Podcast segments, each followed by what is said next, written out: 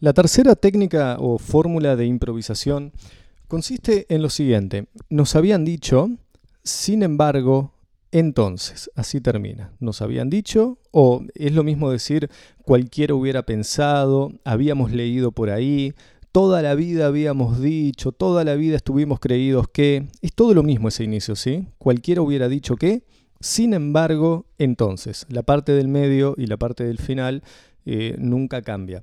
Esta fórmula, esta estructura, si bien es una de las que inicialmente los alumnos piensan que no van a utilizar demasiado porque es quizás menos eh, evidente que las dos anteriores que vimos, lo real, la verdad, es que al final es una de las que más se utiliza, es una de las que uno tiene siempre a mano, siempre bajo la manga y le sirve literalmente para cualquier ocasión en la que tenga que hablar. Ya vas a ver los ejemplos, te va a servir para responder preguntas en una entrevista, pero también para preguntar en una entrevista, te va a servir para improvisar sobre lo que se te ocurra, para hablar de lo que sea. Vamos a un ejemplo. Eh, Vamos a empezar eh, desde lo alto, ¿sí? Obama, luego de ganar sus primeras elecciones, en el primer discurso que pronuncia ya como futuro presidente confirmado, dice, nos dijeron que este día nunca llegaría. Nos dijeron que apuntábamos demasiado alto. Nos dijeron que estábamos demasiado desunidos como para aspirar a este tipo de cosas.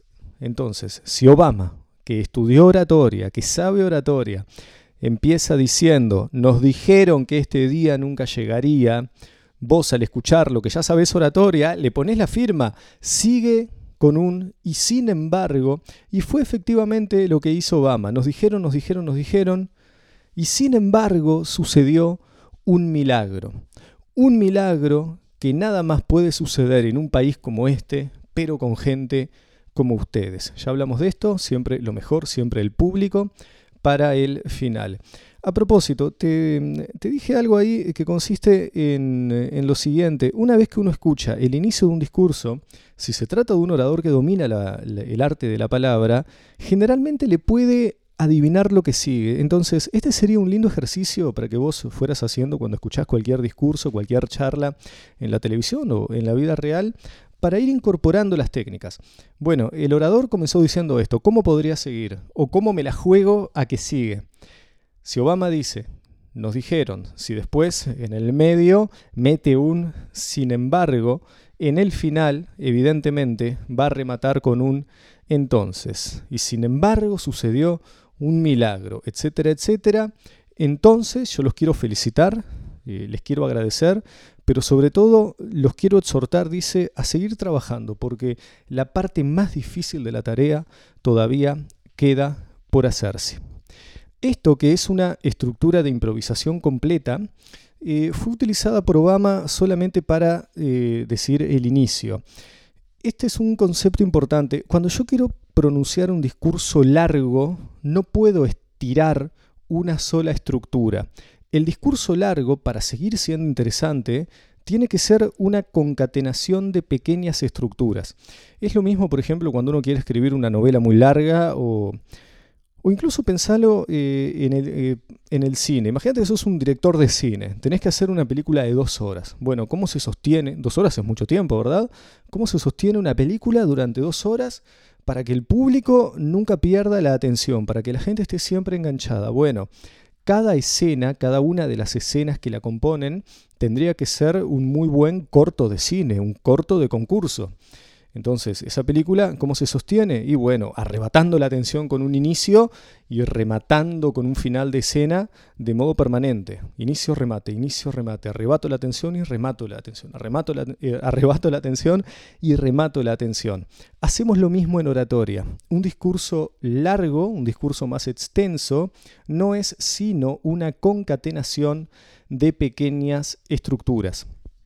Obama, de hecho, utilizó la estructura, nos habían dicho, sin embargo, entonces, solamente para eh, pronunciar el inicio. Esto te va a interesar si sos político. Eh, dije en un audio anterior que, bueno, una de las cosas que uno siempre quiere lograr son los aplausos en la mitad del discurso.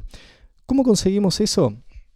Eh, tengo que estar hablando de algo que sea digno de ser aplaudido. Bien, por ejemplo, en este caso, Obama estaba hablando acerca de su victoria y le estaba hablando además a sus propios partidarios. El discurso político es así. Eh, la gente ya va ahí eh, dispuesta a aplaudirte. El político eruta y la gente lo aplaude.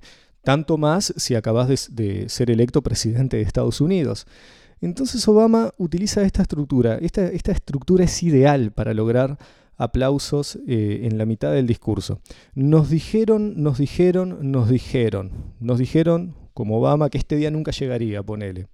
Y sin embargo, sin embargo es la parte central de la fórmula, acordate. En el y sin embargo tengo que hacer referencia a algo que sea digno de ser aplaudido, en este caso la victoria, pero lo tengo que omitir, tengo que hacer una pausa. Entonces, imagínate que Imagínate que sos el eh, presidente o el técnico o el capitán de un club de fútbol menor de cualquier liga, pero que ha salido campeón. Le, estás hablando a los hinchas. Entonces, eh, acabas de salir campeón, ¿sí? Está todo el estadio ahí bueno, al comienzo del campeonato escuchamos en todos los medios que este equipo estaba más bien para el descenso y no para salir campeón. Escuchamos que los delanteros no le podían invocar un gol ni al arco iris. Eh, escuchamos que el golero se la metía para adentro. Pensamos que el defensa era un patachueca. Y sin embargo, y sin decir más nada, acaricias la copa que la tenés al lado. Evidentemente, la gente va a explotar en un aplauso y en una ovación. Entonces, tenés aquí ya, de paso, la primera técnica para lograr aplausos en la mitad del discurso. Utilizás la fórmula de improvisación, nos habían dicho sin embargo entonces, y en el medio, en el y sin embargo, omitís, omitís algo que sea digno de ser aplaudido, algo que el público, cuando digo algo que sea digno de ser aplaudido, quiero que interpretes algo que el público quiera aplaudir algo que el público quiera aplaudir, porque no, es eh, el mismo significado. Tendría que ser mejor algo que el público esté deseoso de aplaudir. Después lo decís, por supuesto. Obama eh, en el y sin embargo dice, bueno, aplica la pausa, espera los aplausos y los aplausos los corta antes de que mueran, diciendo, y sin embargo sucedió un milagro, un milagro que solo puede suceder en un país como este, pero con gente como ustedes. Nos habían dicho, sin embargo, entonces. Toda la vida pensamos que con el don de la palabra se nacía, que si vos no habías ya nacido con el nombre de Demóstenes era muy difícil que después pudieras hablar como un Juan Pérez cualquiera. Sin embargo, existen técnicas, fórmulas, secretos de oratoria que permiten convertir, convertir a cualquier Juan Pérez en un Demóstenes. Así que aprenderlos, a no descansarse y aplicarlas para disfrutar de la magia de la palabra. Ahí estoy utilizando la técnica, nos habían dicho. Sin embargo, entonces, cuando chico me dijeron muchísimas veces, Ismael, dedicarte a la oratoria tenés que estar loco. No se puede en Uruguay vivir de la oratoria, prácticamente en ningún país, pero menos, de Uruguay, eh, menos en Uruguay, enseñando a hablar en público. Decime algo, ¿no es verdad que vos ya sabés cómo sigue el resto del discurso? Bueno, de eso se tratan las fórmulas. Son eh, estructuras preestablecidas que las aplicás una vez, la interiorizás y después la aplicás a cualquier discurso que tengas que pronunciar. Esta es una fórmula que nos va a servir también para, eh, para, dar incluso pequeñas respuestas en la radio cuando el periodista nos interroga. Imagínate que te preguntan sobre un tema de economía, sobre un tema jurídico, imagínate que sos un eh, director de teatro y te preguntan acerca de, de, la cartelera. Imagínate, ponete en la piel de cualquier personaje o del tuyo propio, por supuesto. A veces lo difícil es responder a las preguntas directamente. ¿Qué es responder a las preguntas directamente? Eso es lo que trata de no hacer el orador, es por ejemplo cuando el periodista le pregunta si determinada normativa va a favorecer las importaciones y bueno, el economista o el jurista responden derecho, sí o no.